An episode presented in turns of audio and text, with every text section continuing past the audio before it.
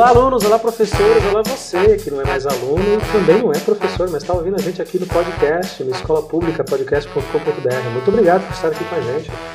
Meu nome é Luciano e eu, na sala de aula, eu dormia. Tinha aulas em que eu simplesmente dormia. E você, Rosana, quem era você? Você se lembra na sala de aula? Como que você era? Ah, eu, eu era uma boa aluna. Você era, você era a princesinha do professor? Assim, os professores gostavam de Então, os, outros- os colegas te odiavam, então. Você sofria bullying por ser a princesinha do professor? Ou da professora? Princesinha não, né? Porque eu era muito feia, desastrada. Essa é a Rosana que eu conheço. Mas ah, tinha, assim, tinha alguns alunos que não, não iam muito com a minha cara, porque eu sempre quis fazer tudo muito certinho. Hum. Era muito obediente. E. Você era aquela menininha que tinha uma caneta de cada cor, tudo organizado. Não, porque eu era pobre. Tinha malemar comida em casa, né? É. E olha lá. E o material era doado, era o resto que sobrava das minhas irmãs, né? Era aproveitado. ali. Sim, era tudo reciclado. Pô, então você cuidava muito, né? Sim. Um lápis durava até o final. Sim, tinha que ter cuidado. Não tinha essa de, ah, esse lápis eu não gosto mais. E pega outro. Mas só tinha um. Só tinha- Eu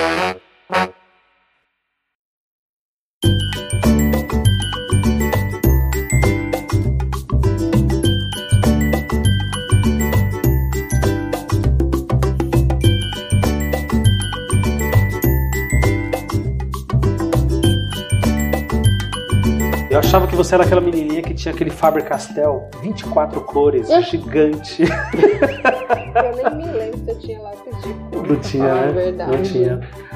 Hoje, os nossos alunos recebem kit escolar, né? O que muda, o que, o que é bom. Ninguém tá aqui é, endeusando miséria.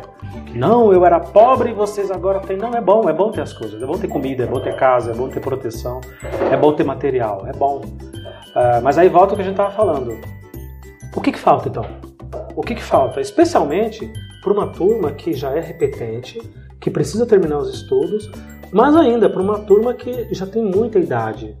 Muitos ali têm até família trabalhando, eh, estudando na- no EJA. Ah, como, como que a gente, com toda, toda a carência que a gente tem na escola pública, com tanta coisa que falta, com tanto problema, com salário terrível, plano de carreira que não, praticamente não existe, como, como, como que a gente, na, na linha de frente, porque a gente tá ali, né? A gente tá ali, a gente vai dar uma aula, a gente vai falar alguma coisa.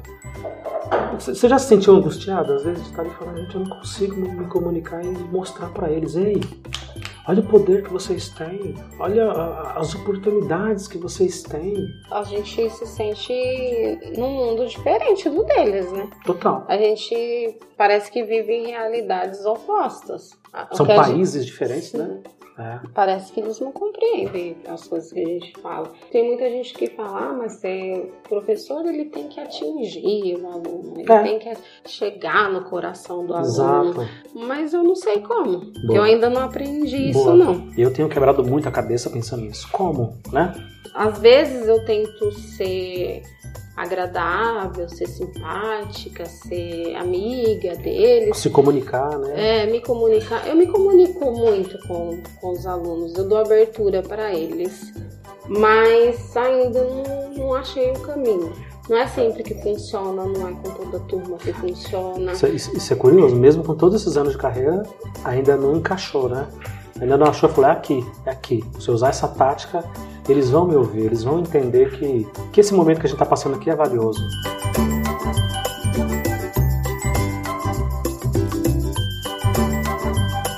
Professora mais respeitada? Você acha que tem- tem diferença mesmo na sala de aula? Só o fato da presença masculina, ela já muda, né?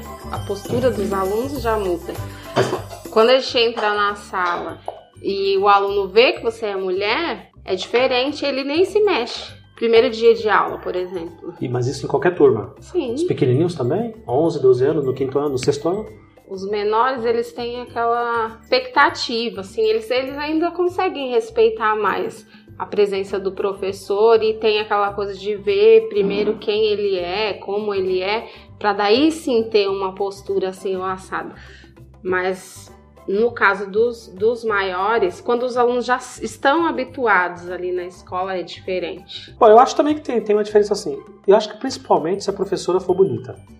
Tem, tem mais dificuldade. Eu vi muitas professoras uh, com mais dificuldades quando elas tem uma coisa, especialmente ensino médio, tem uma resistência de você falar, ah, essa professorinha aí. Eu tive uma amiga na faculdade chamada Camila, que foi ela quem me ajudou a ter o meu primeiro emprego como professor.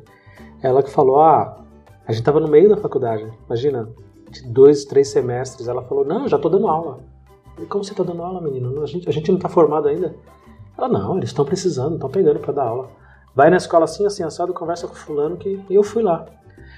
E ela sofria, ninguém levava ela a sério, porque ela, era, ela tinha aquela carinha de novinha ainda, né? Ela tinha todas as unhas bem maquiadas e não sei o que, era uma bonequinha. E ninguém levava ela a sério. E era uma baita de uma profissional. Então ela foi pro, pros menorzinhos, porque os menorzinhos já tinham uma, uma outra empatia, né? Já tinham um contato mais, mais fácil. Você acha que no EJA isso é pior? De, de bater de frente, de nego realmente às vezes não querer fazer, não querer estudar, de peitar? É que no EJA é diferente, né? É menos é, os alunos estão mais. estão Eles têm, têm um porquê de estarem lá. Né? Eles estão lá porque eles já perderam muito tempo, já ficaram muito tempo fora da escola. Mas você acha que eles têm consciência disso? Eu estou aqui para recuperar o tempo perdido da escola? Tem. Tem? Não está mudando o perfil do EJA? Porque o EJA clássico era aqueles, aquelas pessoas que precisaram abandonar a escola para trabalhar e agora tem que correr atrás do prejuízo. O EJA atual, eu estou vendo que está tendo uma mistura muito grande de, de alunos repetentes, né? Sim. Alunos que simplesmente repetiram é. de ano. E... Porque o, o tempo que eles ficavam fora da escola antes era maior. Exato. Então parou porque teve que ir trabalhar e fazer alguma coisa. E aí depois que casou, que teve filhos e daí que a vida estava um pouquinho melhor, ele percebeu que tinha que voltar a estudar. Que valia a pena voltar. É, uhum. mas, mas hoje em dia não. É, tem isso que você falou, os alunos não dão valor ao estudo enquanto, enquanto são jovens, enquanto estão ali todo vapor para estudar e aí passa dois, três anos, ele vê que ele está muito atrasado com relação aos outros e daí ele quer fazer EJA. Porque então, já tem idade, né? Isso. Então a EJA hoje tem uma mistura muito grande de alunos muito jovens com os, os já de mais idade, de mais de 30 anos. Para né? quem está ouvindo a gente, imagina uma sala, você tem ali adolescentes ainda, né, na faixa de 16 a 17 anos, falando de Fundamental 2 porque para fazer EJA de ensino médio tem que ter 18, né? Uhum. Tem que ser maior de idade. Então você imagina uma molecada de 16 a 17 anos, que é basicamente repetente, é o único motivo dele estar tá no, numa educação de jovens e adultos, misturado com senhorzinhos e senhorazinhas. Olha aí que deveria ser uma mistura maravilhosa, né? De experiência, de pessoas ali se conectando, mas não. Não, no fundamental acontecem mais conflitos. Uhum. Por isso, pela idade dos, dos jovens. Os jovens são mais jovens, então uhum. então eles têm menos de 18 anos, no caso. Como o fundamental, a EJA fundamental, aceita a partir de 15. Isso. Então, tem esses alunos dos 15 aos 17 Misturado pode, com pode, os adultos. Pode ter até gente de 20 também, que queira, precise fazer o Fundamental 2, né? Sim. Mas a partir de 15 já pode. Sim, já uhum. pode. Mas daí eu digo assim, que tem essa mistura mais discrepante uhum. entre jovens, muito jovens e até idosos. E aí são esses daí que começam a surgir os conflitos, porque eles estão atrasados, mas eles ainda não têm essa consciência de que estão atrasados, de que precisam recuperar o tempo perdido. Tem que estudar, levar aquilo ali a sério. Exatamente. Uhum. E muitas vezes eles estão na EJA só porque não dava mais para eles ficarem no regular. Porque eles estavam atrapalhando os alunos do regular. Porque... Eles não faziam por merecer para estar ali, né? É, para eles não fazia sentido. Atrapalhavam mesmo. Mas assim, já não fazia muito sentido para eles a escola antes, né, quando eles estavam repetindo, né? No EJA isso só continuou.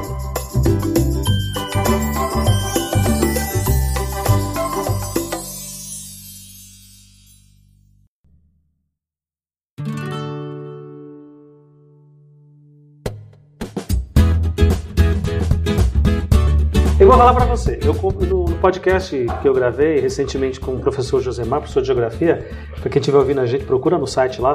Ah, eu falei para ele de uma experiência que eu quero repetir aqui. Eu não tive uma experiência muito boa no EJA. as pessoas sempre falavam para mim, ó, oh, vai no EJA porque você tem perfil. Ah, você vai gostar, uma aula mais dinâmica, uma aula mais discursiva, eu nunca sei como falar. E aí teve um dia que eu falei com a diretora, a, a, a inspetora estava lá, precisava de professor substituto para ficar numa sala, e eu falei, deixa eu entrar. Deixa eu entrar, eu quero ir lá. Qual turma que é? Ela falou, tem essa e essa. Eu falei, quais são os mais velhos? De todos. Eu quero a turma mais avançada, tipo segundo, terceiro do médio já. Quanto maior, melhor para trocar uma ideia. Porque eu já trabalho com os pequenininhos do sexto ano, não me interessa lidar com gente muito né, próximo daquilo. Ah, então vai nessa sala aqui. Era uma sala de terceiro também, se eu não me engano. Vou te falar, eu cheguei lá, já fui muito mal recebido. e assim, para quem está ouvindo a gente. Eu estou falando de uma escola que eu trabalho há alguns anos ali, então em tese eu já conheço todo mundo. Eu não conheço esses alunos porque eu não dava aula no noturno, mas eu conhecia o ambiente, então eu estava super seguro. Já na porta, recebendo eles para entrar, todos, sem nenhuma exceção. Quem é você? Quem é você? Você é, você é substituto? Você vai dar lição? Você não vai dar lição? Não é.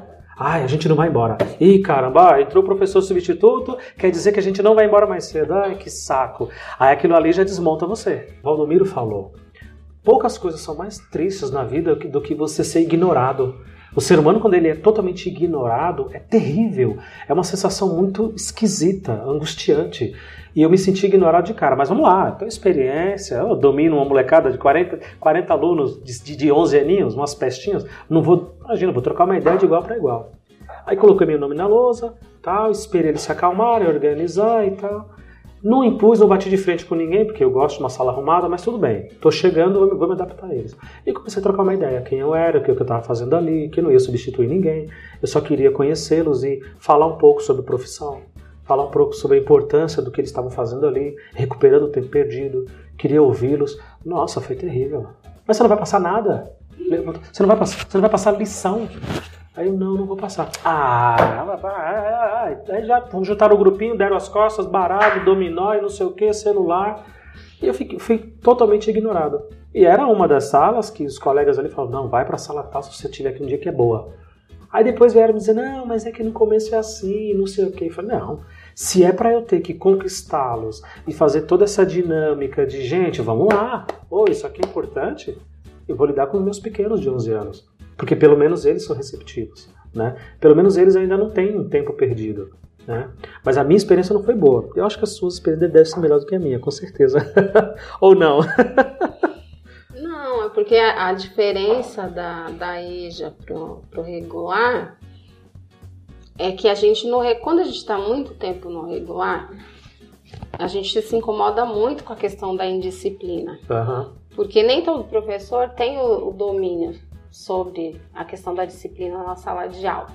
E para quem tem mais dificuldade, quem, quem se sente muito incomodado com a questão da disciplina, quando chega na EJA, você nota muita diferença.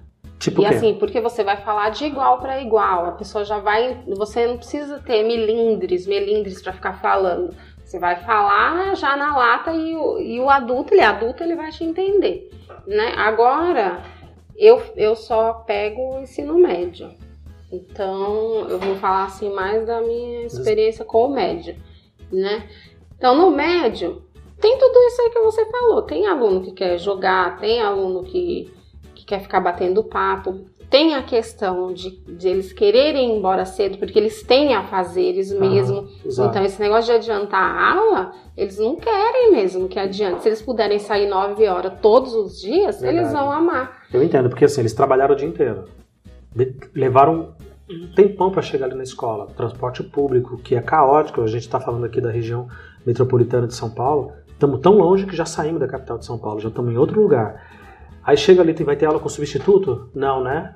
Até eu, eu no lugar deles eu, eu entendo, né? Mas o, o, o, que é muito estranho, porque eu imagino que quem esteja ouvindo a gente agora fica pensando, bom, EJA, né? EJA, Educação de Jovens e Adultos. Pô, que legal, são pessoas que estão buscando recuperar o tempo perdido, conhecimento, uma formação, porque a partir dali já está interessado num curso técnico, numa faculdade, numa coisa, né? Então aquilo ali é um recomeço, olha que legal. E que bom que o Estado, isso é bom também deixar claro, que o Estado oferece isso. Ó, se você tem 20 anos, 30, 50 e quer voltar para a escola, tem vaga, tem vaga, volte, né? Mas o, a, a, o mundo ideal e o mundo real, né? O mundo real não é, não é assim. O mundo real ele reflete o que é a nossa sociedade.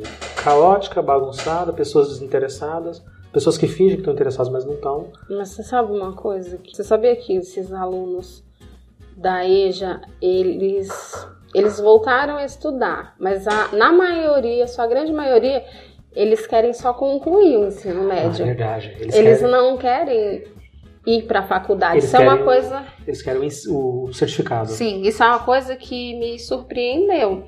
Porque eu entrei com aquela ideia de que, principalmente nos terceiros anos, que, de que eles queriam sair dali e, e continuar, continuar uhum. a estudar. Mas não, a grande maioria quer concluir o ensino médio, não pensa em ir para a faculdade. São raros os casos. Te contar uma experiência, eu gosto muito de, de valorizar o Enem. Boa, né? boa. E aí eu tenho esse. Exame Nacional do Ensino Médio. Então eu tenho esse hábito de sempre considerar um ponto, ah, quem fizer a inscrição, só por fazer a inscrição. Se ele vai fazer a prova depois ou não, aí é uma questão do aluno, mas... Mas pontuar e deixar, oferecer aquela opção, olha, tem isso aqui. É, e aí eu falo, ó, as inscrições, abriu a inscrição, o Enem, e aí no terceiro ano principalmente, eu sempre faço um trabalho, peço para eles uma pesquisa sobre vestibulares, né? E aí peço o Enem, peço o SISU, peço o ProUni. Boa. E aí depois eles, eh, quando, quando tem a inscrição, eu daí falo, quem fizer, traz o, o comprovante, o protocolo de inscrição, que eu vou dar um pontinho na média vale para quem nota. se inscreveu. Legal. Daí eu acho que é um incentivo para uh. eles. Mas você sabe que nesse, nesse ano, nesse, nesse primeiro semestre, eu fiz isso e assim, quase não surtiu efeito. Eu acredito. Porque a maioria não quer continuar, não quer estudar. É um ou outro que pensa em fazer uma faculdade. Eu acredito. E eu achava que não. Que como eles já perderam muito tempo e retornaram agora para fazer o ensino médio que Vou eles quisessem continuar. Vou para a faculdade. Exatamente, terminar tudo, né? Fazer... Ainda mais tendo a oportunidade de ter uma bolsa, né? Tanto de ProUni ou até o FIES, que você pode financiar 50% ou até 100%, mas não. Eu, eu tive essa experiência no regular, no ensino médio regular dessa mesma escola que a gente está falando, uh, e foi quando me desanimou totalmente. Aí eu falei, não, eu não consigo. Eu não consigo fingir que eu não estou vendo esse, esse caos, esse genocídio educacional. Eu não consigo fingir. Porque eu estava na sala terceiro ano do médio, foi em 14 quando eu cheguei ali, que eu fui obrigado a ficar com as turmas, eu não queria ficar com turmas de ensino médio, mas era o que tinha naquele semestre. E aí, vamos lá, e aí, inscrição do Enem. Ó, abriu, hein? Hã? É o quê? O que ele falou? É o quê? Gente, vamos lá. Prova tá chegando do Enem. Quem fez inscrição, quem não fez, e aí? Enem, ninguém nem sabia o que, que era. E aí uma aula de informar o que, que é Enem. Então, a gente está falando de uma, de uma molecada que vive com o celular no bolso. Que eles têm, em tese, aí aspas, né? Acesso à informação. Será que tem? Porque não sabe nem o que, que é Enem? Você assiste um jornal, fala disso o tempo todo. Então não assiste jornal? Então as famílias não conversam? Olha, olha que, que, que que maluquice que a gente está envolvido aí dentro de uma escola pública, em que a gente tem que ter, revisar a questão do Enem, mas primeiro você precisa explicar para ele o que é. E você precisa incentivá-lo, até com nota às vezes, para que ele faça a inscrição, para que ele participe do processo. Né? Pelo menos se dê a chance de tentar fazer e ganhar uma bolsa. Mas não se interessa. Isso aconteceu no ano seguinte e depois no outro, sabe? Então isso é geral, é geral. Agora, dá um corte. Vai pro Vai para particular. Particular é 100%. Ok. 100%. A impressão que, que eu tenho é que isso não é conversado em casa. Uhum. Não é o tipo de conversa que surge dentro das, das casas das famílias. Uhum. Eles não conversam sobre estudo, sobre educação, sobre o futuro, sobre, sobre o que fazer, sobre estudar ou não, continuar estudo ou não, sobre curso superior, essas conversas não devem acontecer na maioria das famílias de baixa renda, porque na escola pública a gente não consegue ver que isso se, lá na escola a gente veria o reflexo dessas conversas familiares. Uhum. Pelo jeito elas não acontecem. Não acontecem mesmo, né? Porque um aluno que está de ensino regular, eu estou falando, estou falando de EJA. O EJA é mais assustador ainda que eles não queiram continuar.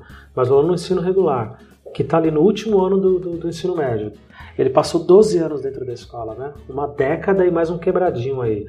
Então, ele não está conectado nisso de que, poxa, é o último ano na escola, vestibular final do ano, que faculdade que eu vou fazer? Lá fora, as pessoas pensam que é assim, que a molecada quando tá para terminar, elas estão com os nervos, o jornal fala isso, né? Os jovens estão com os nervos à flor da pele. Não, a elite está, a classe média está, a periferia não. A periferia respira outra coisa, eles têm outras demandas. Mesmo com a inscrição, da, da, taxa de inscrição do Enem sendo gratuita para quem é aluno de escola pública, mesmo você tem, tendo eles incentivos para bolsas, ainda assim eles não se interessam. E para quem está ouvindo a gente, nós podemos dizer isso com letras garrafais. Eles não se interessam porque é passado, é exigido. Né? Essa de dar nota eu nunca tinha dado, eu podia ter feito isso. Dar nota em que me trouxer o canhotinho de, de inscrição.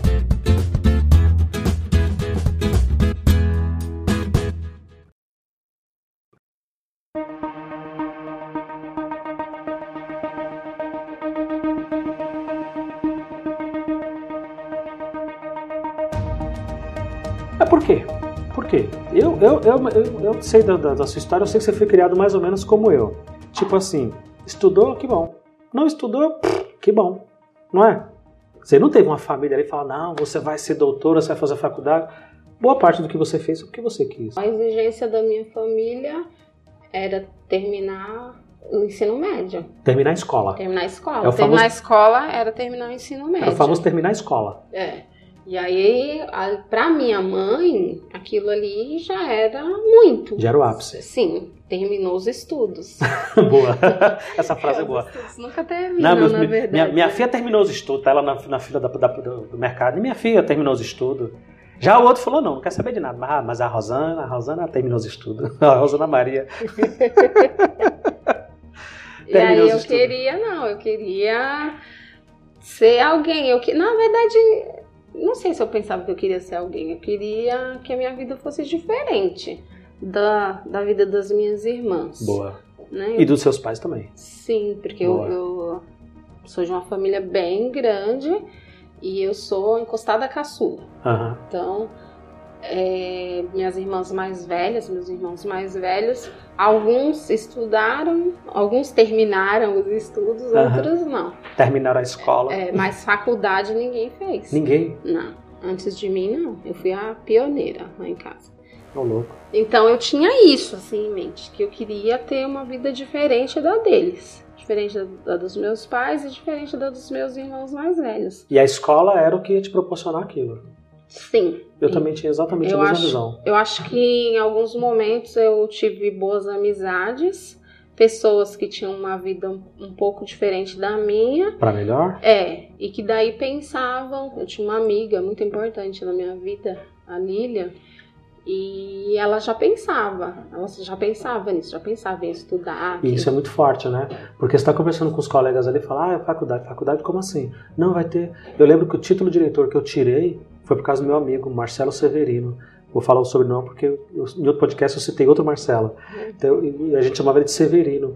E o Severino falou: ah, Eu vou tirar o título, vamos? A gente tinha 16 anos. Tirar? Já pode? Pode. A gente já vai votar? Nossa, que legal, bora! E pegamos lá, RG que nós tínhamos, que tinha do comprovante de residência e fomos. Pegamos dois ônibus tal, pedindo informação, chegou lá e tiramos o título de eleitor e votamos. Então, olha o poder da influência do meio, né? É? A influência dali do meio. E ela, ela é um ano mais nova que eu. Então, ela terminou o ensino médio um ano depois de mim. Foi um ano que eu fiquei parada, hum. sem estudar. A gente fazia um curso de inglês juntas. E, e aí minha mãe pagava uma parte, uma parte eu pagava com o dinheiro da pensão de, de falecimento do meu pai. Uhum. E era assim, o máximo que minha mãe poderia fazer por mim, né? Era pagar aquele curso depois que eu terminei o ensino médio. E a Lilian já tinha certo que ela ia fazer faculdade. E daí foi quando eu comecei a pensar, né? Eu já estava um ano, fiquei um ano sem estudar, terminei o ensino médio, ensino médio com 18. Não, não engatou direto na faculdade? Né? Não. Né? Porque, mas, não, porque ainda não tinha isso muito bem colocado, esclarecido. É, na minha mente, uhum. não. E aí ela, ela, ela foi, procurou faculdade, tudo a gente conversava muito e aí nós decidimos que íamos estudar. Só que gente, eu queria eu queria estudar com ela, né? Queria estudar com ela, fazer a mesma faculdade. Só que daí entrou a questão financeira de novo. Ela, o pai dela podia pagar uma faculdade um pouco melhor e eu estava procurando aquilo que era mais barato. Tava procurando o que dava para fazer. É, que dava para pagar. Você estava então... procurando qual que vai me aceitar e que eu posso entrar, é. que eu posso pagar, que eu posso fazer. Pública nem pensar, né? Eu, eu ainda cheguei a prestar. É uma das minhas maiores frustrações. Minhas maiores frustrações, não eu ter ainda, conseguido. Eu ainda cheguei a prestar FUVEST. Conseguiu passar da primeira fase, pelo menos? Não, faltou pouca coisinha para passar não. na primeira, na eu primeira fase. Foi uma decepção. E eu prestei história, que eu queria fazer história, sempre quis sei lá, acho que eu caí na real. Quando eu prestei a FUVEST, eu caí na real de que o que eu, que eu aprendi na escola não boa, era nada. Boa, eu também. Né? Então, ali que eu tive a noção do que realmente era a escola pública, porque quando eu, eh, eu sempre fui boa, considerada boa aluna, dedicada. Entregava sempre tudo, sentei fazia na tudo. frente. Uhum. Sempre a, sentei na frente. A pequena sempre... Rosana, você estava na primeira cadeira. e não era por causa de óculos. Porque outros professores já falaram, não, eu sentava na frente. Nossa, que bonito. Não, era porque eu não enxergava mesmo. Então, eu era dedicada de certa forma, eu gostava de estudar, eu sempre gostei, sempre me dediquei, sempre tentei fazer o melhor na escola, mas não, não me foi ofertado muita coisa. Isso é muito Por, cruel, né? é. né? Porque a gente só percebe que aquilo que a gente aprendeu é nada, é 10% quando sai, quando acaba e não dá mais tempo de voltar porque eu era uma aluna de boas notas, mas me faltou muito incentivo, porque a minha família não tinha nada para me oferecer. Então não podia me mostrar muita coisa. Eu não eu na verdade não tinha visão de futuro, assim, eu não sabia que eu, eu poderia pesquisar sozinha, né? Para ter um livro naquela época era uma coisa muito difícil. Nós estamos falando isso daí de começo dos anos 2000? É, Você terminou o ensino, ensino médio, médio e ficou 2000, ali? É, Faz é. pouquíssimo tempo, foi ontem é, praticamente. Né? 99, eu acho que eu terminei o ensino médio. Uhum. É, tem é pouco tempo, mas para a evolução que a educação teve, nem tanto. A evolução é maior na questão da tecnologia, porque hoje em dia você tem internet no celular. E naquela época, a gente não tinha acesso à internet. Não tinha computador. Computador a gente não tinha em casa. Eu lembro que tinha um moleque no bairro que tinha computador e a gente se juntava na casa dele. Que ele era muito legal com a gente, meu amigo Maurício. E ele deixava, a mãe dele deixava de mexer, mas não tinha internet. Era só o computador. Então a gente não tinha acesso à informação Nada. como tem hoje em dia. Hoje tem. Então, para a gente pesquisar sozinho, para a gente estudar sozinho, precisaria de um padrinho, de um incentivo, uma coisa maior. E a minha família não tinha estudo, minha família não tinha como me incentivar. Uhum. Então, na escola, eu tirava boas notas. Por, por ser boazinha, por ser dedicada, eu tirava boas notas. Não faltava. Não faltava nunca, uhum. só se estivesse muito doente, né? Só se alguém morresse na uhum. família. Quando eu prestei a FUVEST, eu vi que aquele boa aluna da escola pública não era nada. Não era o suficiente. Não era o suficiente não era diante nem... do que eu precisava para poder ser alguém, para estudar numa universidade pública que era um direito meu, né? Sim, de todos. Você está me fazendo lembrar de uma, uma, uma vez que eu com todas as dificuldades que eu tive com madrasta em casa, com pai e tudo, só não fugi de casa porque eu fiquei com medo de ser menino de rua. e na minha época, eu tô falando de finalzinho dos anos 80, começo dos 90, era muito em voga isso na televisão, né? Criança de rua, morador de rua, muito mais do que hoje. Hoje você vê uma criança de rua, todo mundo para, né? Mas era muito comum. Então eu não fugi por causa disso, porque eu não queria ser mais um. Mas eu botei na cabeça, porque só tem um tio meu que é formado na faculdade. Os outros tios todos, das duas famílias, de pai e mãe, ninguém terminou a escola, ninguém foi para a faculdade, ninguém. É outra vida, é outro universo, é outra galáxia. E tem esse tio que foi. Fez não só uma, como três faculdades. Uhum. Ele é contador, é administrador de empresa e advogado. E aquilo para mim, eu, Rosana, era evidente. A vida dele é melhor. Em todos os sentidos. Financeiramente, estabilidade.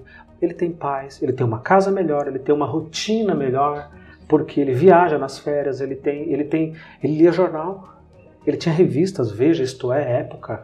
É, é assim, eu chegava na casa dele e ele falava: "Você não quer levar porque eu não estou lendo". Eu não, tô, não tenho tempo. E aí eu comecei, eu tô falando de 97, 98, 99, nessa fase. Eu comecei a comer aquilo, porque era eu achava bonito ler.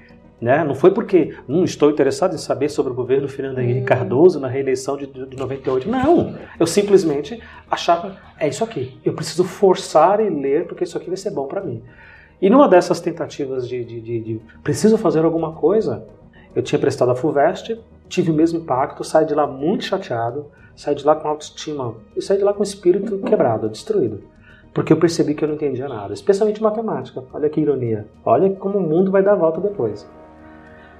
E aí tinha na rua entregando um panfletinho de, de aeronáutica, exército e marinha, que a molecada podia se inscrever e fazer uma prova para entrar. E aí eu fui pesquisar e falei, é, não é fake não, era verdade. Podia fazer lá e eu prestei pra marinha. E fui fazer uma prova. Se entrasse, você ganhava uma bolsa com ajuda de custo. E era essa a minha ideia. Eu preciso Passa estudar. bolsa aí. É, eu precisava ter um, estudar e ter uma grana. E aí eu podia ter um alojamento para morar. Eu falei, pai, agora vou sair de casa. É, agora vai ser a liberdade, né? Uh, meu irmão, sinto muito, ele ia ter que ficar. Só tem um irmão e ele ia ter que ficar para trás, não, não dá para levar. Eu tinha aí 18, 17, 18 anos, ele devia ter 13, 14. E eu fui fazer a prova e eu não passei. Miseravelmente, eu errei quase tudo. A prova olha, era tão concorrido que a prova me lembra. A prova foi dentro do estádio do Pacaembu. Toda aquela arquibancada lotada de moleque fazendo prova com pranchetinha, lápis e caneta e respondendo no gabarito. E eu olhava para o lado e eu via todo mundo muito mais bem vestido do que eu. Todo mundo com uma pele melhor do que a minha, com cabelo. O Mano Brown do Racionais fala isso. A gente olhava quando era moleque, as pessoas tinham pele boa, cabelo bom. E tudo isso eu vivi. Mas eu enxerguei, é escola, eu preciso estudar, estudar, estudar, estudar, porque senão eu vou ficar aqui. E você eu vou ter uma renda extremamente baixa que nem meus pais têm, eu vou ter uma vida miserável que nem minha família tem. Às vezes, as poucas vezes que eu me estresso, às vezes com meus alunos em sala, é sempre fazendo, fazendo esse tipo de raciocínio. Então eles têm o básico, eles têm o necessário para pelo menos se interessarem. A gente faz essa comparação, né? Da vida que nós tivemos com a vida que eles têm, com acesso à informação que nós não tínhamos ah. e o acesso à informação que eles têm hoje, mas não tem o menor interesse. Menor interesse. Né? Só que também eu me pergunto, eles são de outra geração. Eu não sei se a gente se também tá certo fazer essas comparações, né? Uhum. Mas de alguma forma eu fico pensando como que eu posso, como que eu posso fazer para ajudá-los a aproveitar o que eles têm hoje. Exato. Que eles têm ferramentas maravilhosas. Um dos, um dos contrastes disso é ainda hoje nós estamos na década de 20 do século 21, nós estamos nos anos 20 praticamente. E ainda tem meninas engravidando na adolescência. Mesmo com toda a informação. Sim. Ainda tem meninas e meninos engravidando na adolescência. Como assim? Como assim? Não, é falta de contraceptivo, não é falta de preservativo, não é falta de informação. Não estou nem falando de família. Eu já, eu já ignoro essa parte que a família vai ter uma conversa sobre sexo em casa com as filhas e com os filhos. Eu tenho. É constrangedor, às vezes, mas eu tenho. Por favor. Eu prefiro isso, esse constrangimento com, com os meus filhos. Não, não conseguem nem olhar na minha cara enquanto eu falo, do que uma vida inteira presa a, a, uma situação por causa de um minuto. Um minuto, Rosana. Um minuto compromete toda a tua, tua existência. Então, é o maior contraste para mim quando eu vejo uma das nossas alunas grávidas. Todo ano, isso eu sempre brinco lá na sala. Gente, ó, seguinte, Todo ano aqui na nossa escola tem meninas grávidas. Deus me livre, professor. Imagina, eu não, eu não. Falei, ótimo, é assim que eu quero ver. Mas essas que falei eu não são as primeiras a engravidar. e se tiver alguma dúvida, procura alguma professora, conversa, procura a inspetora. A gente tem um pessoal, um pessoal da equipe ali, ótimo. Tem agora a psicopedagoga que dá um apoio pra gente lá. Conversa, procura. Procura informação. Procura informação, porque a informação é libertadora. Né? A verdade vos libertará, né? o conhecimento vos libertará.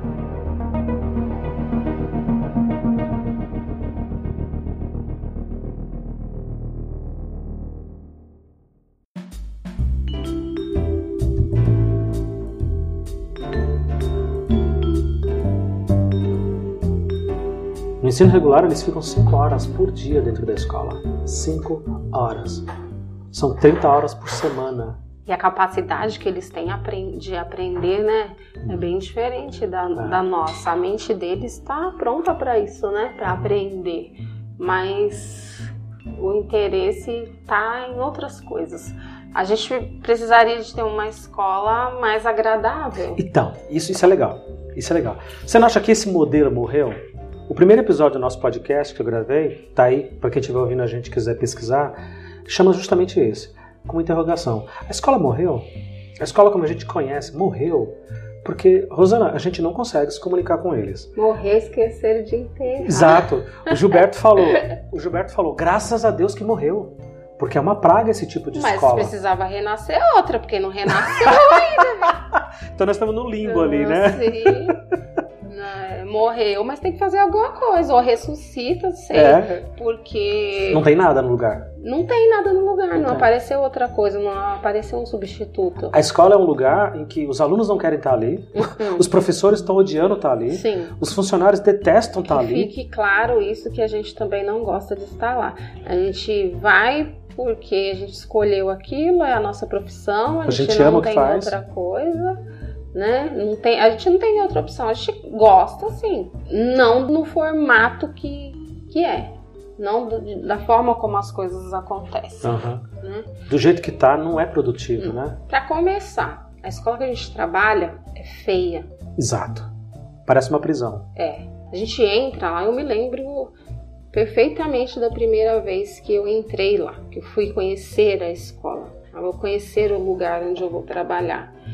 Eu fiquei totalmente desanimada. É muito feia. Muito feia. Tem um aspecto de, de coisa suja, mesmo estando limpa, quando está limpa. É, tem aquele aspecto de, de lugar sujo, Sim, de, de lugar ruim, não, não, não te dá uma sei lá, como se não tivesse uma boa energia. É um ambiente aflitivo, né? Sim. É aflitivo. O meu pai foi votar nessa escola e transferiu o título dele por ali pro bairro, e ele foi votar nessa escola, né, na eleição. Ele sabia que eu trabalhava ali já há muitos anos, mas ele não tinha ido na escola que eu trabalhava. E aí ele foi votar e voltou para mim e falou: por que, que, aquela escola é tão feia? mas assim, na cara, porque a gente em casa a gente não tem filtro, a gente fala o que vem na telha. Eu falei, é, é feia. Porque a gente vai se habituando, né? Uhum. A gente vai se habituando e esquece que é feia. Mas assim, não serve de consolo nem de, de, de, de, justificativa. Mas eu, em todos esses anos, quem já ouviu a gente em outros episódios me ouviu falando isso, que eu trabalhei na Sul 3. Na capital de São Paulo você tem a educação dividida por regiões. E é tão grande que às vezes é norte 1, 2, 3, leste 1, 2, 3, 4, uhum. a sul 1, 2, 3. E eu estava na 3, que é a mais afastada e a mais carente de todas é quase que um padrão, Rosana, essas escolas seriam assim. Escolas feias, caindo aos pedaços, escolas com grades, a nossa escola, por exemplo, onde eu dou aula nesse momento, para quem está ouvindo a gente em 2019, é, é, não tem porta, as portas são de aço. Aquilo não é uma porta, aquilo é uma chapa de ferro que colocaram no lugar de porta. Fala sério, né? É, grade nas janelas, né? Câmera de segurança. Então, assim, é um, é um, é um ambiente para não aprender. Foucault falava isso, né? Que é de propósito. É tipo, é para parecer prisão mesmo. Uhum. É para condicionar e falar assim, bonitinho, ó, isso aqui é o máximo que você vai ter. E não é agradável. Não é agradável. Naquele ambiente. Não é agradável. É claustrofóbico. Nem, nem a sala dos professores é agradável. É. é. Então, na Sul 3, nessa região Sul 3, é, especificamente, que tem mais de 104 escolas, eu não sabia. Mais de 104 escolas só nessa região que é um pedaço da, da, da, da, região sul, da zona sul da capital de São Paulo. As escolas parece que é um padrão, elas são todas muito parecidas. Com isso que a gente trabalha naquela escola. Ó, faz um prédio aí, quatro paredes, teto, a cerâmica é horrorosa. Quanto que custa uma cerâmica para o Estado reformar? Nada, né? Uh, grades nas janelas, porta de aço, muitas grades até você conseguir sair da escola ou entrar, né? É, eu não sei, parece que é de propósito, que é para condicionar a molecada e a gente a entender, ó, isso aqui é o máximo que vocês vão ter, não, não tenho sonhos, não tenho perspectivas. E se a gente que é adulto, quando se depara com um ambiente assim, com um lugar desses, a gente se assusta, tu se sente mal. Tu imagina? Imagina quem, quem saiu do, do quinto ano e entra no sexto ano numa escola daquela. Verdade. Como, como se sente lá dentro? Aflito, né? né? E aí, e aí tem que ficar lá do sexto ano até o terceiro ano do ensino médio naquele lugar feio, horroroso. É, esse menininho, essa menininha estudou, tirando a creche e a pré-escola, ele estudou cinco anos na, no Fundamental 1, que era o antigo primário. Cinco anos. E aí quando ele vai para a nossa escola, que já é de Fundamental 2, que é a antiga quinta série em diante, ele vai ficar sete anos ali dentro. Sete anos. Condicionado a entender que aquilo ali é o melhor que ele pode atingir. O Gilberto falou isso. Isso psicologicamente tem um, tem um efeito devastador. Porque você realmente consegue fazer uma ponte e entender por que é que eles não almejam uma faculdade. Por que é que eles não almejam ir para a universidade, serem universitários? Eu achava isso tão lindo. Eu namorava, eu namorava uma menina que fazia faculdade, eu pedia para entrar com ela na, na sala dela. Hum. Ela está fazendo a Unixul, faculdade particular, Universidade Cruzeiro do Sul, e eu pedia, me deixa eu entrar. Ela passava lá a mãozinha, que já era biometria na mão, e eu depois passa, rodava a catraca, e depois ela passava a biometria de novo e entrava. E eu circulava dentro da faculdade maravilhado, porque era tudo muito bonito, parecia um shopping. Tudo muito bem iluminado, tudo limpo, cerâmica boa, né? Cadeira bonita, lousa bonita, sabe? Não era aquele ambiente opressivo que é a escola pública ainda hoje, ainda hoje. Isso faz a gente se sentir inferior, né? Sim. Porque todo o tempo que eu estudei, que eu fiz aquela faculdade assim a muito custo, com muita luta, todo o tempo eu me senti inferior. Uhum. Eu não me lembro de um momento me sentir igual às pessoas que estavam lá. É, era muita sensação de inferioridade. De se sentir plena, né? Pô, sou universitária, olha que legal. Não, tava Não. sempre faltando, faltando conhecimento, faltando dinheiro, faltando comida, estudando com a barriga vazia. Tava sempre em déficit com alguma coisa. Sim. É. E, e, e aquele, isso que você falou mesmo, né? De olhar as pessoas e não e se ver diferente, uhum. não se reconhecer. É. Né? Porque parece que não era para você estar tá lá. É. Esse é o contrassenso, porque hoje as pessoas têm uma condição de vida muito melhor do que os nossos pais tiveram, os nossos avós, que nós, inclusive, também, né? Ah, mas essa condição financeira, essa, essa, esse, às vezes tem um carro, né? Nada disso se transformou em, em educação de qualidade. Eu, eu não, vou, não vou me lembrar quem foi que citou essa frase, mas que disse desesperadamente: por favor, classe média, venha para a escola pública. Venha para a escola pública, porque a classe média sabe cobrar né? Ela, ela, ela, ela é participativa, ela vai exigir que a escola fique melhor. E a classe média está fora da escola pública. Quem está na escola pública é quem mora na redondeza ali, né? Eu estava vendo stand-up que o cara falou, ah, você vai ser professor, não tá. Vou ensinar o quê? Não, vou ensinar matemática ali. Ah, eles querem? Não. E quem são esses meninos? Ah, qualquer pessoa que mora aqui por perto. É muito aleatório. É, todo mundo aqui perto entra aqui. Vem aqui. Ah, tá. E eles querem estudar? Não. é isso. A nossa realidade, eu ri de aflição, porque essa é a nossa é realidade. A verdade. Você entra numa sala de aula, eles não querem. Josemar fala isso, nós somos intrusos. Nós somos intrusos. A gente está quebrando aquele momento dele poder socializar com o colega, poder trocar uma ideia, bater um papo, falar do Corinthians que ganhou, do Palmeiras que perdeu, poder falar do funk, da gatinha, da menina, do baile que ele foi no final de semana. Você entendeu? Ou do celular novo que a mãe prometeu que vai dar sabe? Então, é uma esquizofrenia, eu, eu me sinto muito perdido. Esse podcast, inclusive, é uma maneira da gente conversar e discutir, porque não tem, né? Você não tem podcast que fale sobre educação pública. Professores, então, falando sobre educação pública, não tem.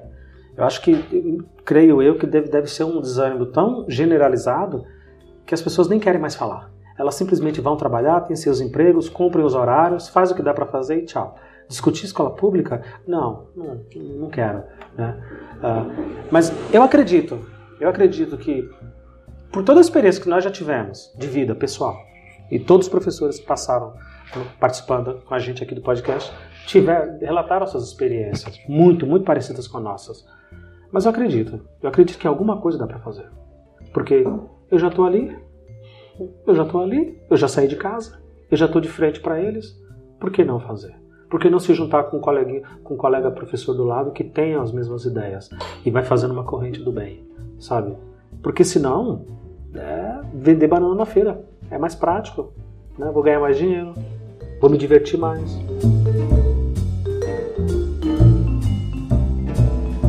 E você se lembra de como você era quando você começou? Quando eu comecei? É, o seu entusiasmo, se era diferente. O meu entusiasmo ele foi, ele foi diminuído imediatamente nos primeiros dias pelos colegas. Os próprios professores já te desanimam, né? Ainda fala assim, mas você está fazendo o que aqui? Você, você é bom de matemática, é bom de cálculo, vai ganhar dinheiro, vai fazer outra coisa. E eu sempre quis trabalhar com qualquer coisa que eu pudesse falar. É o que a gente está fazendo aqui agora, falando, né? Sempre. Então eu imaginava que eu fosse ser radialista, que eu fosse ser cantor, que eu fosse ser músico, que eu fosse lidar com a palavra. Eu pensei em ser advogado, mas aí me falaram: olha, advogado não é tribunal do júri lá, protesto meritíssimo, não é nada daquilo, esquece. Ser advogado é outra coisa, é papelada, papelada e papelada. Falei: não, papel não quero.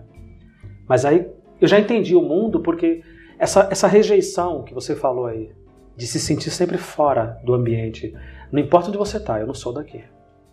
Eu não sou igual a essas pessoas. Essas pessoas provavelmente tiveram uma trajetória um pouco mais confortável que a minha. Então eu tenho que correr o dobro, né, do esforço. Então quando eu cheguei em escola pública para dar aula, no meu primeiro dia, eu já me identifiquei de cara com os alunos, com a roupa deles, com o jeito deles se, se portarem, com a falta de interesse deles, com a indisciplina deles. Peguei o primeiro, a primeira aula que eu dei foi no ensino médio, no primeiro ano, primeiro ano C. Me jogaram lá. Eu fui lá pedir informação para o estágio. A diretora falou: Ah, se a professora está tá com a faculdade, qual curso? Pegou, me deu o diário e falou: terceira sala à esquerda, primeiro C. Vai, vai, pelo amor de Deus, porque eu estou precisando. E eu fui. Eu fui sem saber o que estava fazendo. Mas, e, e fui batendo papo, conversando. O meu maior orgulho hoje é dos meus alunos, pelo menos, saírem das minhas mãos sem esse, essa birra com matemática. Porque para todo mundo você fala matemática, a pessoa, ah, matemática, credo, nossa, né? Adulto, então, que já largou a escola faz tempo, os meus alunos não têm isso. Só que realmente não quer estudar, aí, não, aí favor, né? Não é problema meu. Mas pelo menos não ter birra. Pelo menos não traumatizar e não transformar aquilo numa coisa pior, né? Tipo, não, é, eu tive um professor de matemática lá, alguma coisa eu entendi. Alguma coisa eu entendi. Você era boa de matemática, professora? Era. Você era boa? Era, era. Era. Era boa. Inclusive, eu queria ter feito matemática, né? É verdade, você me falou uma vez. professora de matemática, não de português. Nossa, e foi pro outro lado, língua é, portuguesa. Nada a ver. Nada a ver. Língua portuguesa e inglesa. Que agora não é mais português e inglês, é língua é. portuguesa que se fala, né? As nomenclaturas vão mudando.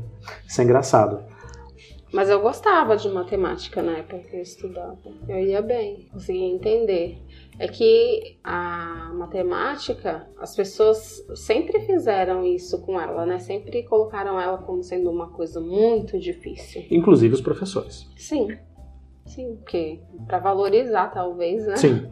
Sim. E aí o que que acontece? O que é difícil demais, que ninguém sabe, vai causando repugnância. As pessoas não querem, não querem tentar. Aquilo que eu desconheço eu detesto. Uhum. Uhum. Eu tinha o professor Gilberto de matemática na oitava série. Foi ele que me fez gostar de matemática, porque ele era um péssimo professor. é sério. Ele teve uma briga lá com alguma professora, a professora de arte, a professora Sandra de inglês e a professora Lilian de arte. Olha só, eu nunca esqueci. As professoras montaram lá uma peça na oitava série e escolheu a nossa sala para encenar. As outras salas iam cuidar de figurino, de sonoplastia, de iluminação. E a nossa sala ter os atores. E aí eu falei, respirei fundo e falei, e agora? É agora que essa timidez vai ser vencida, juro. Falei, agora. Porque eu, eu gosto de falar. Eu conversava sozinho, eu gostava de tocar meu violão. E na minha cabeça, Rosana, o, tava fazendo tudo sentido a vida. Mas na hora de abrir a boca e conversar com alguém, é, é, é, é não conseguia. Não conseguia, era travado. Eu falei, é agora é agora. E realmente foi ali que, que eu virei a chave, que eu, que eu me transformei em outra pessoa. Mas rolou uma briga lá com os professores. O professor de matemática ficou muito puto com a professora de, de arte e ele começou a falar pra gente que essa professora tem que ensinar geometria para vocês, é desenho técnico, não é teatrinho não. Logicamente que a molecada foi e fez fofoca para o professor e contou, né? Lógico. e criou um baita de uma confusão na escola e ele ficou bravo e ele falou: não dou mais aula de matemática. Não dou, isso era o começo do ano. Não dou mais aula. Ele sentava e lia o jornal na sala de aula. Lia a revista. Professor, e a nota? Ó, a gente tinha recebido um livro didático de matemática imenso. Ele falou, ó, responde as questões do, do livro e me entrega. Qual? Todas. E aí eu fui para casa me sentindo um merda, porque eu falei, eu já não sei nada. Eu já sou péssimo em matemática. E agora na oitava série, finalmente, o último ano do fundamental. Não me acontece isso. Rosana, eu cheguei em casa e comecei a comer os livros. Tinha uma biblioteca no bairro da Penha, onde eu morava. Fui lá, fiz uma carteirinha e andava uma eternidade até conseguir chegar para ir voltar, porque não tinha dinheiro de condução, para pegar o emprestado para estudar. E comecei a entender. Bhaskara, equação de segundo grau, delta. Eu falei, peraí, isso aqui não é difícil. O professor está de sacanagem, ele está ele tá, ele tá pondo dificuldade de propósito.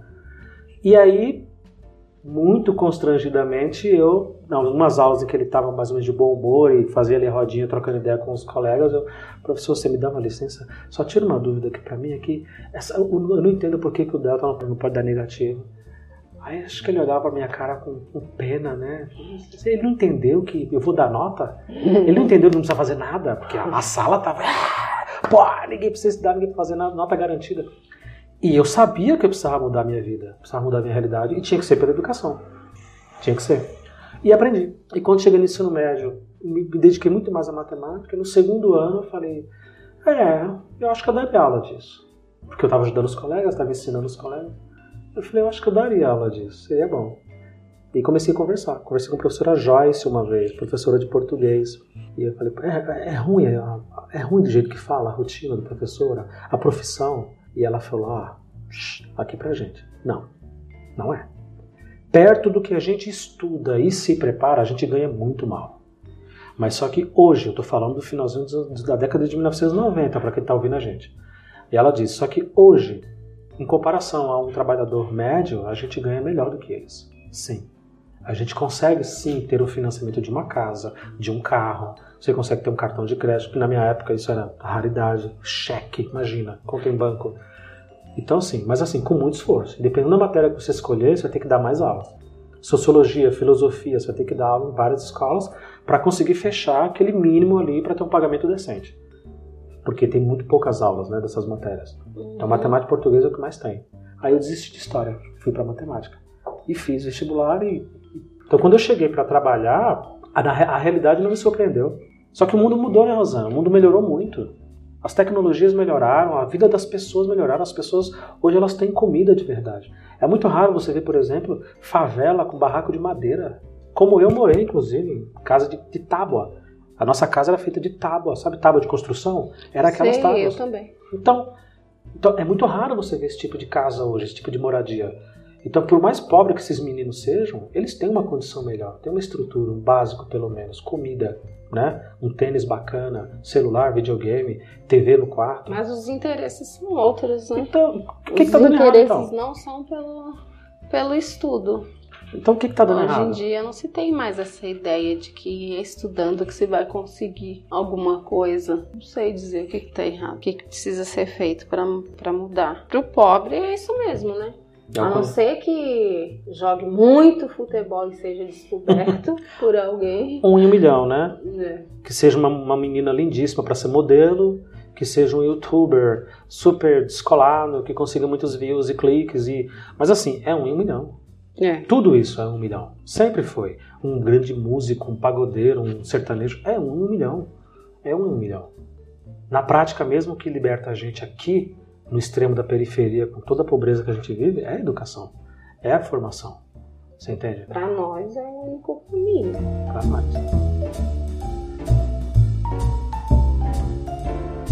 Você se lembra de alguma coisa que você pensa, poxa, se eu tivesse aprendido isso na escola, não necessariamente sobre matérias, mas sobre vida. Se eu tivesse aprendido isso, minha vida seria diferente, a minha cabeça seria melhor. Não, eu acho que o que faltou, talvez, talvez os professores que passaram pela escola onde eu estudei não tivessem muita perspectiva para os alunos daquele lugar porque eu não me lembro de, de na escola a professora incentivar a gente a continuar a estudar. Trocar uma ideia sobre a vida, so, né? Sobre a vida, sobre o que fazer, sobre vestibular, Uhum. sobre faculdade, fazer a gente pensar no que, que a gente queria ser, no que a gente futuro. queria. É, eu não me lembro disso, não. Não tinha nenhum preparo. E, e você falou, você falou não, não especificamente matéria, mas uma coisa que, que eu me lembro talvez eu me lembre porque realmente foi importante. É que quando eu fui prestar a FUVEST, ela caía muito na parte de língua portuguesa, caiu muito, muito literatura, né? E livros específicos, como Dom Casmurro, a Moreninha, uhum. e cai na prova, inclusive, trechos, né, dos... Trechos inteiros livros, do livro. Sim, trechos dos livros. E eu não entendia na, na hora da prova, assim, eu não entendia por que, que eu não sabia aquilo. Por que, que aquilo não, é, não significava nada para mim. Eu nunca tinha visto aquilo. Por que, que, eu nunca tinha visto aquilo? Como eu nunca vi isso aqui? É, porque que boa tá parte prova. do que tava lá eu nunca tinha visto. Se tá na né? prova, por que, que eu nunca vi? E na, e na, e na escola nunca, nenhum professor nunca pediu para ler um livro. Uhum.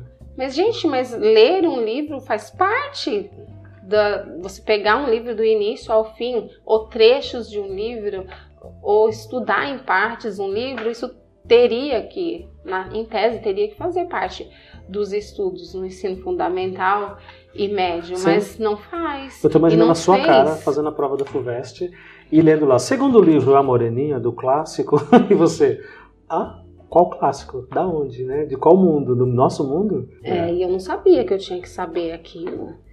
Ah, que frase legal. Eu não sabia que precisava saber daquilo. É. Ah. E eu não estudei nada disso. E foi é, uma das primeiras coisas que eu comecei a fazer quando eu comecei a dar aula.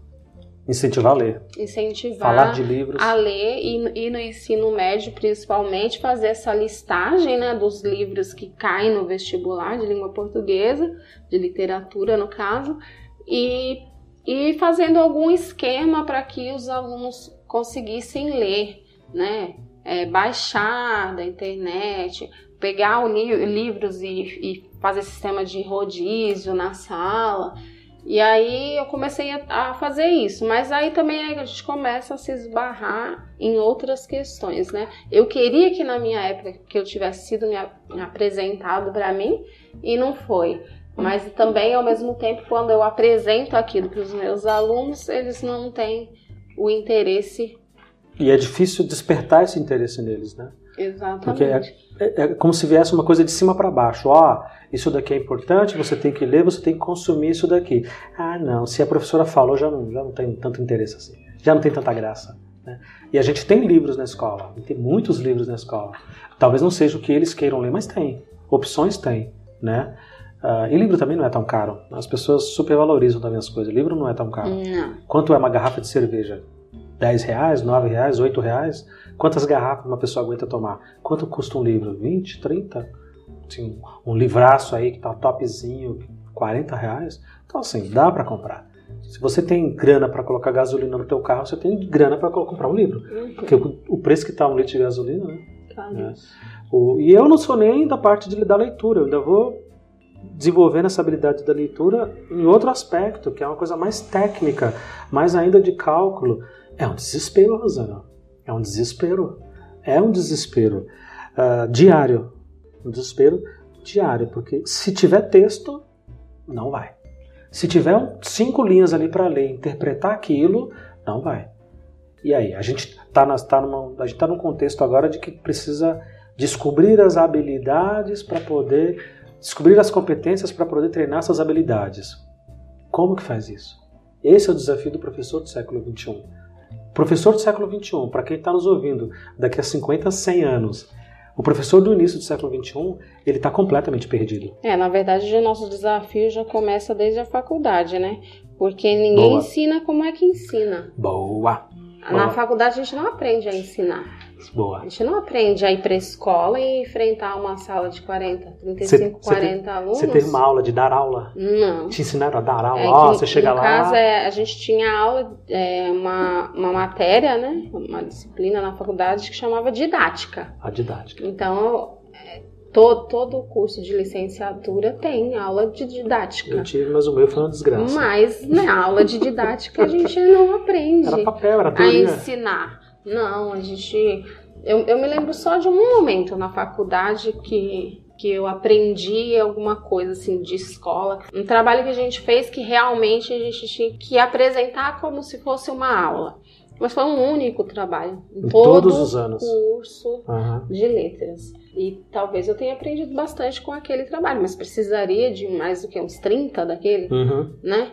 E a gente não chega na escola sabendo dar aula. E a gente não chega na escola sabendo lidar com os conflitos de uma Verdade. sala de aula Verdade. né? Você não sabe que se você que postura que você tem que adotar.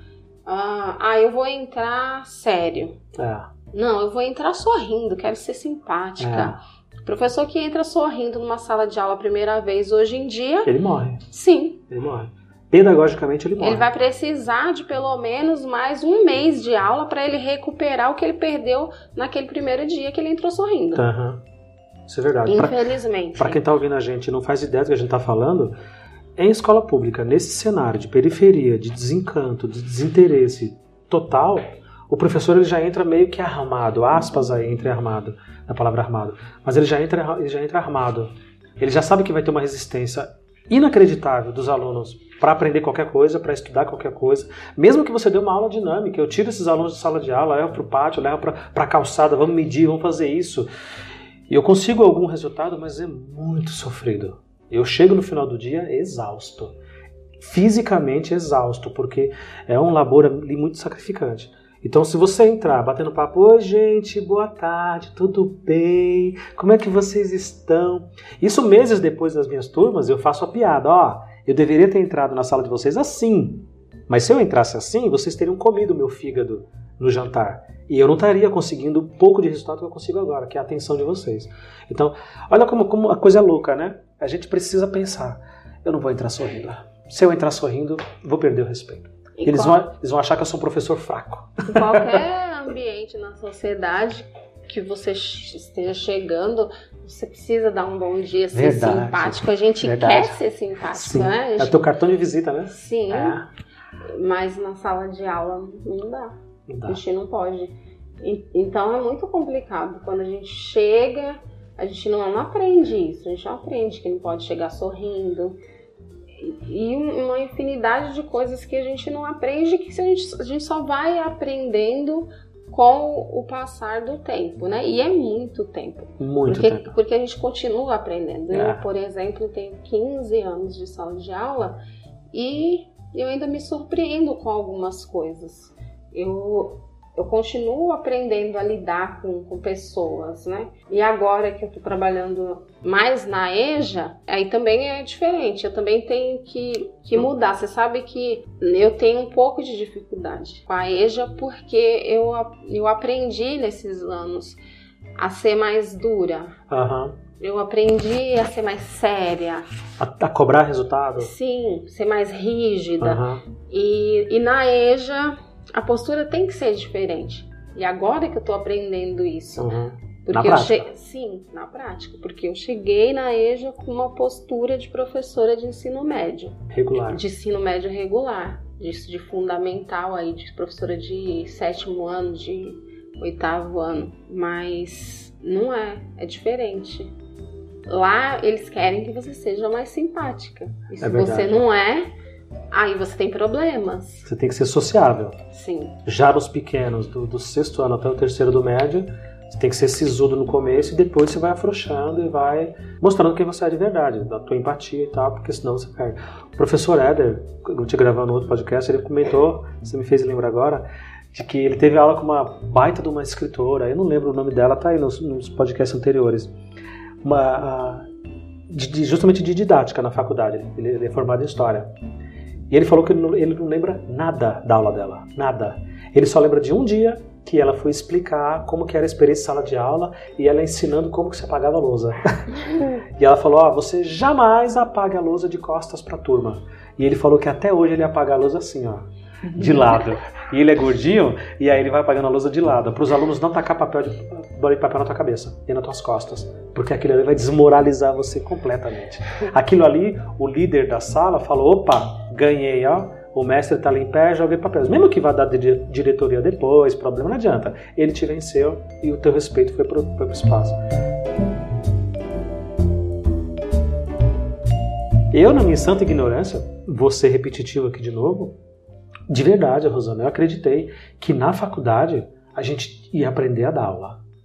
Eu sabia que ia ter muita coisa técnica, cálculo 1, cálculo 2, não sei o que, não sei o que, sabe? Umas coisas absurdas que, que eu nunca vou ensinar aquilo no ensino regular, nunca. No 80% que eu aprendi ali eu não vou ensinar, sabe? E eu pensava, não, vai ter uma parte ali do curso significativo que vai ter para te ensinar a dar aula. E aí terminava o semestre, quando ia vir o próximo, já ia procurar a grade curricular. Porque como mudava, não dava para saber qual que era toda. Falei, deixa eu olhar aqui quais, quais que vão ser as próximas matérias. E era tudo mesmo. Aí aquilo que era didática 2 virou didática 3. O que era cálculo 2 virou cálculo 3. Só ia graduando na quantidade. A gente pensava assim, não, acho que no próximo ano eu vou aprender. é. Não, acho que vou estar mais para frente, né? Exato. né? Mas, ah, não, o último No ano último. que deve ser... É, vai ser pancada, com o famoso TCC. Aí quando você vê, acabou. É. Aí chega lá o danado do TCC e fala, agora vai. Ó, gente, não dá tempo de, de, de assistir o TCC todo mundo, de avaliar. Vocês vão fazer em duplo ou em trio. Ai, que decepção. Que decepção. Ter que apresentar um TCC, a minha monografia com outra pessoa, sabe? Então é muito frustrante. É muito frustrante. E eu sei que as, as universidades públicas não são diferentes disso. Elas são tão técnicas quanto as particulares. Não tem diferença.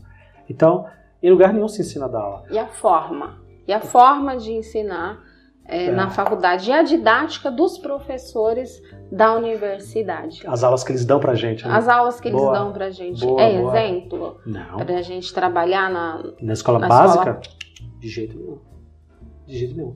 Eu me arrisco a dizer, lógico, eu vou estar sendo muito é, injusto aqui generalizando, mas eu me arrisco a dizer que a imensa maioria desses professores de universidade, primeiro que eles têm que ter pós-graduação e mestrado. É o que as faculdades colocam na propaganda, né?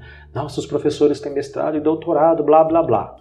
Então, quer dizer, aquela pessoa tem muita vida acadêmica. Ela está muitos anos estudando para manter aquele, aquele nível. Ela não conhece escola pública. Ela nunca esteve em escola pública. Talvez esteve em escola pública quando estudou. E olhe lá. Ou para fazer algum estágio, alguma, alguma exame de campo ali, no máximo. Então, vai ensinar o que pra gente, se não sabe? Mas as aulas deles também são muito largadas. Eu, eu me lembro, assim, não tinha dinheiro pra.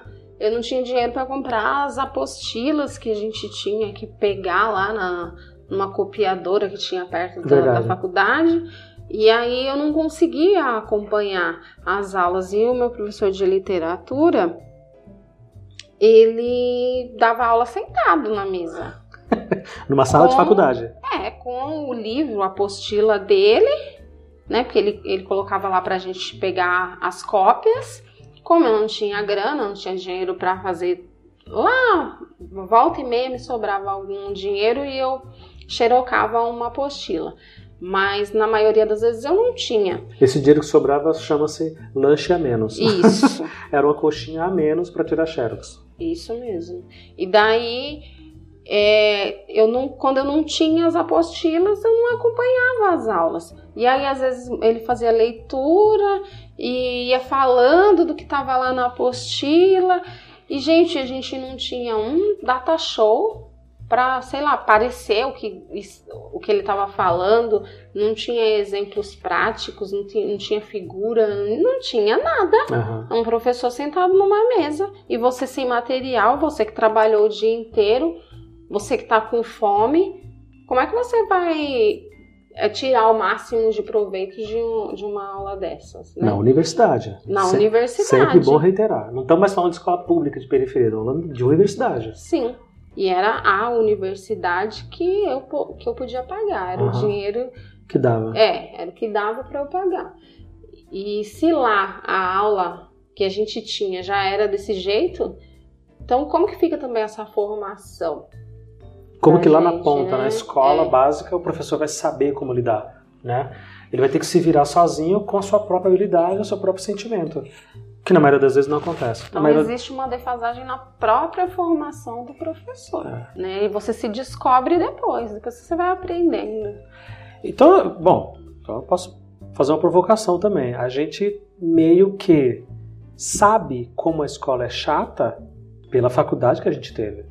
E a gente entende muito, muito em parte o tédio dos nossos alunos. Olha, isso aqui é importante. Você tem que entender sobre gramática, sobre análise morfológica, sobre o teorema de Tales e Pitágoras. Não, professor, isso não é interessante, isso é chato pra caramba. Isso é chato pra caramba.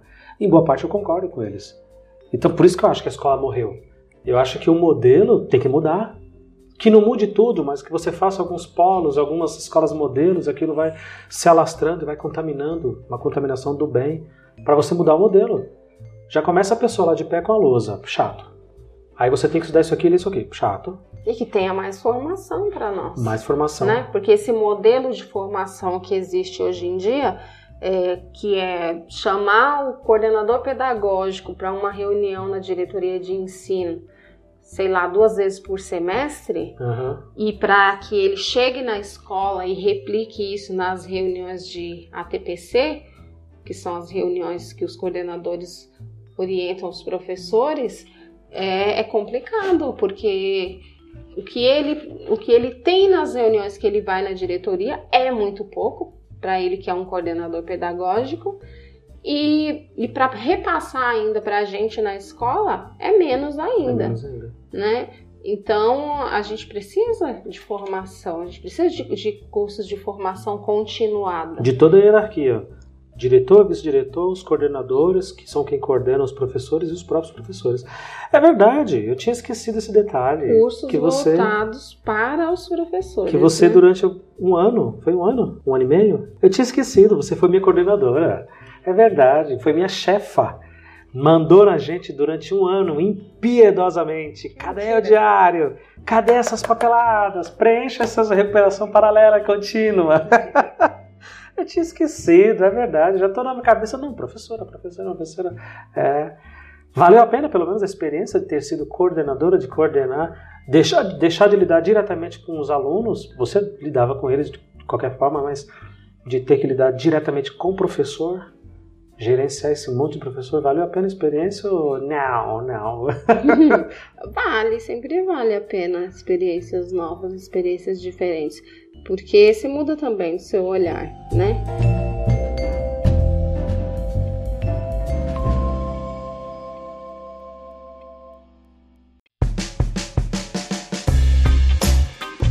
A, o- a visão do professor ela é muito para a sala de aula, para o aluno, pro- é uma visão micro. Uhum. E quando você vai para a parte da gestão, você começa a ampliar o seu olhar. Você tem que, você tem que ver o todo. Você não pensa só no aluno e no professor que está lá na sala de aula.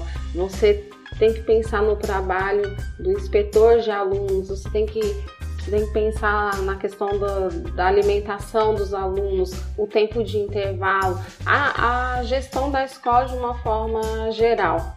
Né? Então você pensa diferente também.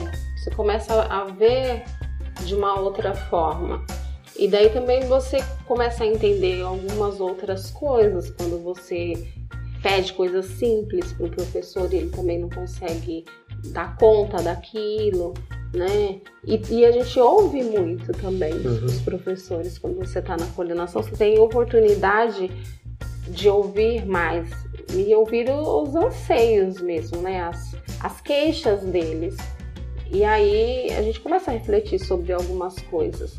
A experiência sempre vale a pena, mas, Mas você a não- falta também. Mas você não quis. vale a pena a experiência, mas você não quis continuar. Você falou, não, é demais pra mim. Não quis continuar por, por causa do modelo, né? Como a cobrança que ela é muito grande, a demanda é muito grande.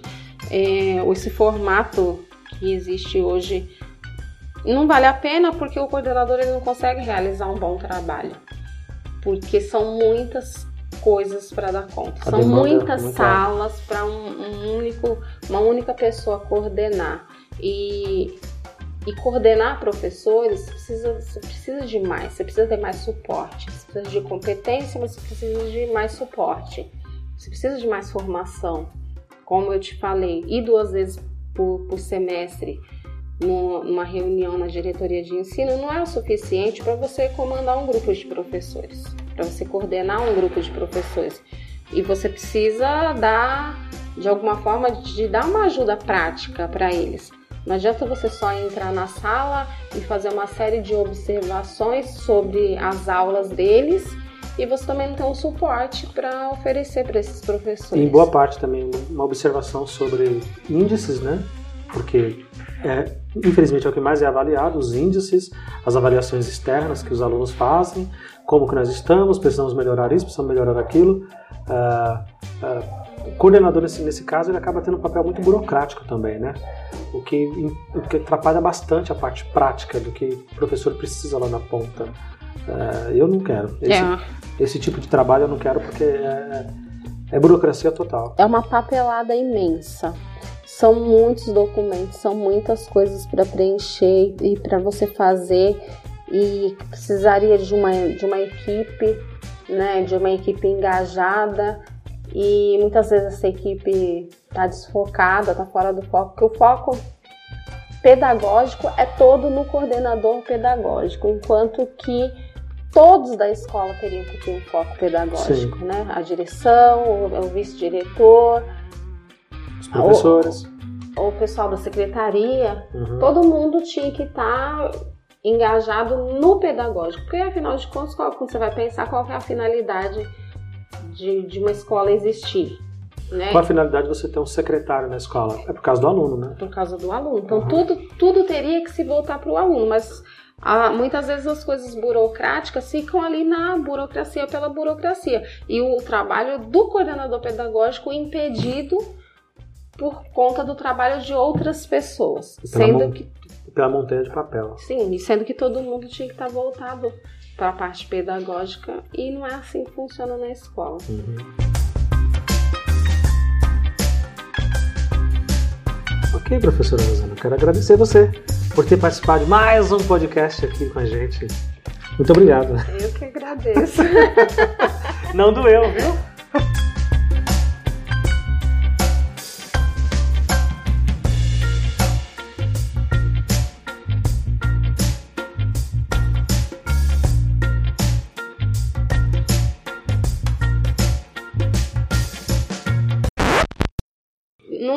fazia levosa. Eu, eu, eu passo, depois tudo.